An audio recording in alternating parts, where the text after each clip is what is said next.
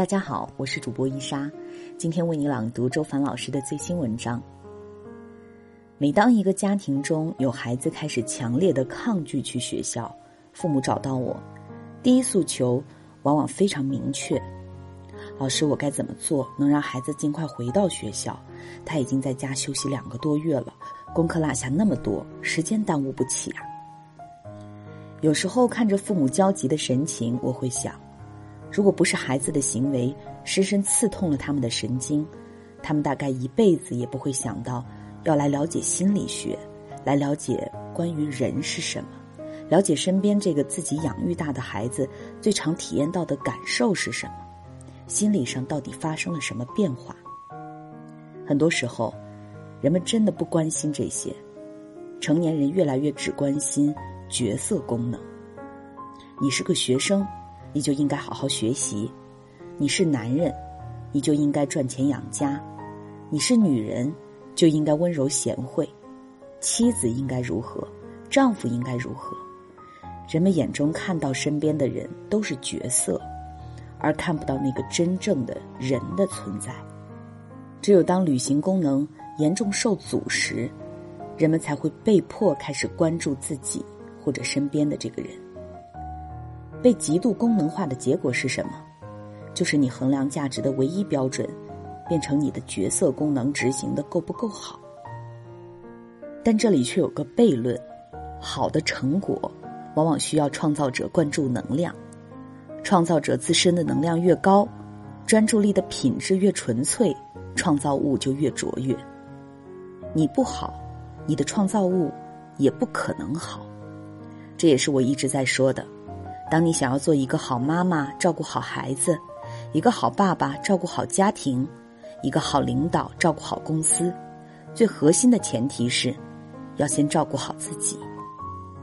如果创造者只是保持在一个单向投入能量的状态，必然是不持久的，因为你的能量只出不进，只用不收，必然会来到耗竭的状态。翻译成大白话就是，心力用完了。又没有补给，干不动了。这时候，很多人就会用意志力来扛，而启用意志力死扛的结果是，功能的正常运转还能再继续维持一段时间，但是会透支生命的初始能量，最后就会来到一个全面崩溃点。这个崩溃点不仅仅角色功能无法正常运转，连生命的根基都开始受到影响，在行为上。就会体现为食欲不振，或者暴饮暴食，身体机能混乱，睡眠紊乱，没有生活热情，对什么事儿都没兴趣，不管干什么都觉得没劲儿。这些状态，现代社会有个词儿来概括，叫做抑郁症。饿了就吃，吃饱了就停下，困了就睡，睡醒了就玩儿，就探索世界，对新奇的东西感到好奇。这是婴儿都能做到的事情，也是宇宙赋予生命的初始能量。一个人无法做到连婴儿都能正常进行的吃喝睡，这只能说明，在过去的数年中，这个人为了支撑角色最大功能化的运转，不惜抽空了自己。如果这是一个孩子的话，就代表这个孩子和他所处的家庭都有着极强的匮乏感。和习惯性的自我压榨的模式。如果这个时候父母还在期待孩子怎么尽快回去上学、正常学习、跟上学习进度，这实在是有点没搞清楚状况。你的孩子现在连活下去的动力都快消失了，生命的基本根基都快塌了，怎么可能搭建高楼大厦？任何搭建施压的工作，只会让生命根基垮塌的更快。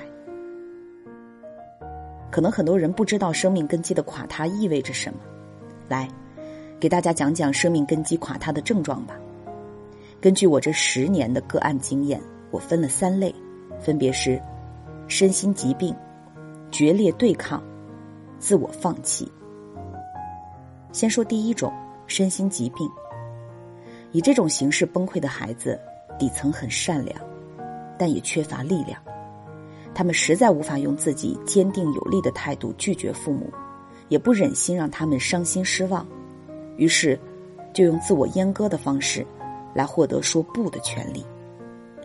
他们会出现各种各样的身心疾病症状，比如身体层面最常见的是肚子疼、头疼等，还有一些就是突然精神出现问题，开始自言自语、神神叨叨，或者跟父母说有人要杀我、要害我，同学都在背后说我坏话的。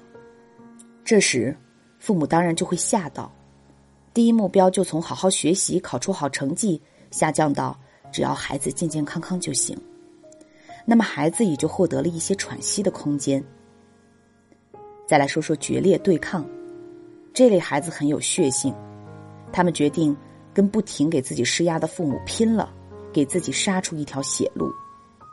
他们的情绪开始出现巨大的变化，喜怒无常，常常跟父母吵架，暴力倾向增加，甚至会为一点点小事儿冲父母大发脾气，或者把房门紧闭，拒绝跟父母沟通。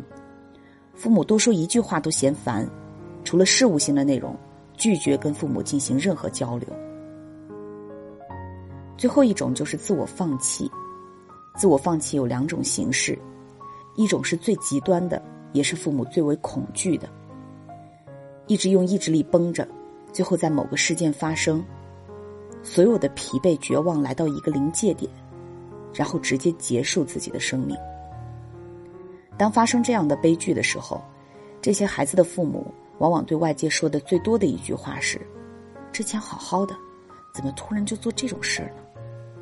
好像这一切是突然发生的。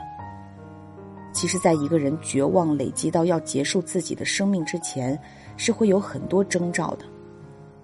比如，孩子有时候会突然问：“人为什么活着？人活着的意义到底是什么？”一个会问。到底什么是爱的人？其实，在表达的是，我不确定我过去是否体验过了爱。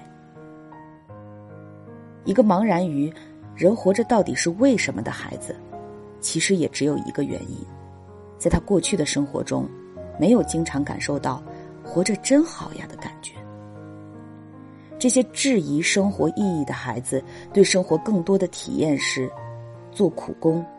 是责任，是压力，是规条。当浩劫自己的状态到达一个临界点，就会全面垮塌。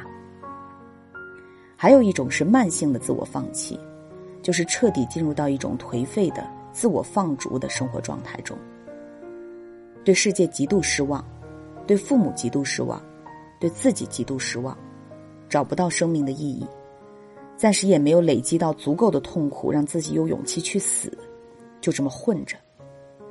这时候，如果父母能醒悟，开始对孩子给出真正的接纳和爱，承认自己过去对孩子造成的伤害，愿意陪着孩子一起重建信心，一起成长，一切都还有机会。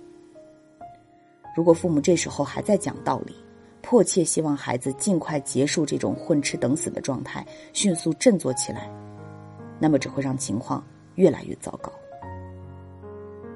我见过许多最后死活不愿意再去学校的孩子，都有一个共同的特质，就是过去他们都很渴望变得非常优秀，渴望到近乎偏执，极度希望得到老师和父母的认可，极度希望自己表现的很好。一方面，常常给自己定下很高的目标，因为这样才能尽快变得优秀，摆脱当下这个对自己不满意的自己。另一方面，心理能量又根本不足以支撑他们的行动，保持自律高效的学习行为。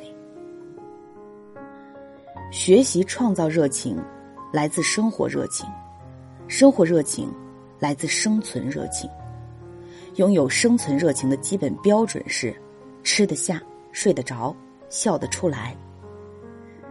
你可以想一想，你的孩子上一次向你表达自己开心是什么时候？就比如学习这件事儿，无论是学习什么，必然会在这个过程中无数次遇到超出自己能力边界的挑战和困难。要战胜困难，就需要不断的尝试，寻找适合自己的方法。这个过程是不容易的，尝试就是试错，一次、两次、三次没成没关系，还能持续行动，这本身就需要强大的心理能量。寻找适合自己的方法，首先要了解自己，接纳自己的特质，知道自己擅长怎样的学习方法，不擅长什么，在这个基础上去创新整合出适合自己的方法。而创新整合的能力，又是需要足够的自我允许和创造力在里面的。怎么才可能去行动、去寻找方法呢？前提就是对自己有信心。只有对自己有信心，才可能在好的结果没有发生之前去相信。而这份相信的本质，是对自己的相信。而当一个人对自己没有信心时，几次失败就可以击垮他了，是不可能承载失败并且持续调动行动力的。情绪会影响判断力，自信心会影响智力。当一个人长时间高频率的浸泡在焦虑、自责、紧张、恐惧、孤独等情绪中时，学习力、反应力都会下降。说通俗点儿，经常给孩子压力、忽略孩子、吼骂孩子，会让孩子变笨。当然，这些心性的智力退化或身体疾病，在环境改变时症状都会消失。孩子拒绝去学校。是他们自救的最后方式，因为他们知道，不能再靠意志力来自我强迫了。每个孩子都是有上进心的，当他们选择在家不去学校时，其实对自己的状态也是不满意的。他们也很茫然，也很害怕自己会不会就这样完蛋了。有些父母可能会说：“我没觉得他对自己不满意呀，他每天玩游戏、追剧。”我看他就是想在家里玩手机，才不去学校的。这其实是一种倒果为因的认知方式，不是因为玩手机才不想去上学，而是因为生活的现实世界太苦，太让人孤独和无力，所以才躲进手机的世界中去。而躲进手机，又会进一步加深自己的无力感和羞耻感，然后进入一个死循环，对自己不满意。强行给自己定高目标，摆脱现在的自己，自我强迫，自我补偿，只能做娱乐、游戏等轻松、不需要灌注心理能量的事情，对自己更不满意。一般来说，不想去学校的孩子，除了伴随高自我苛责、学习挫败感，还在意别人的眼光，敏感多疑，有社交困难。别人一个无意的行为，皱个眉，夸赞另一个人，就觉得别人是针对自己，是暗示自己不好，成为自我否定的理由。当孩子掉到自我怀疑、自我放弃的深渊时，作为父母，我们需要问问：我们到底在支持孩子获得信心和心理能量上，做了哪些真正有帮助的事情？给孩子信心。绝不是口号式的，不是父母对孩子说几句“我觉得你很棒啊，我相信你肯定可以的”，孩子就能有信心了。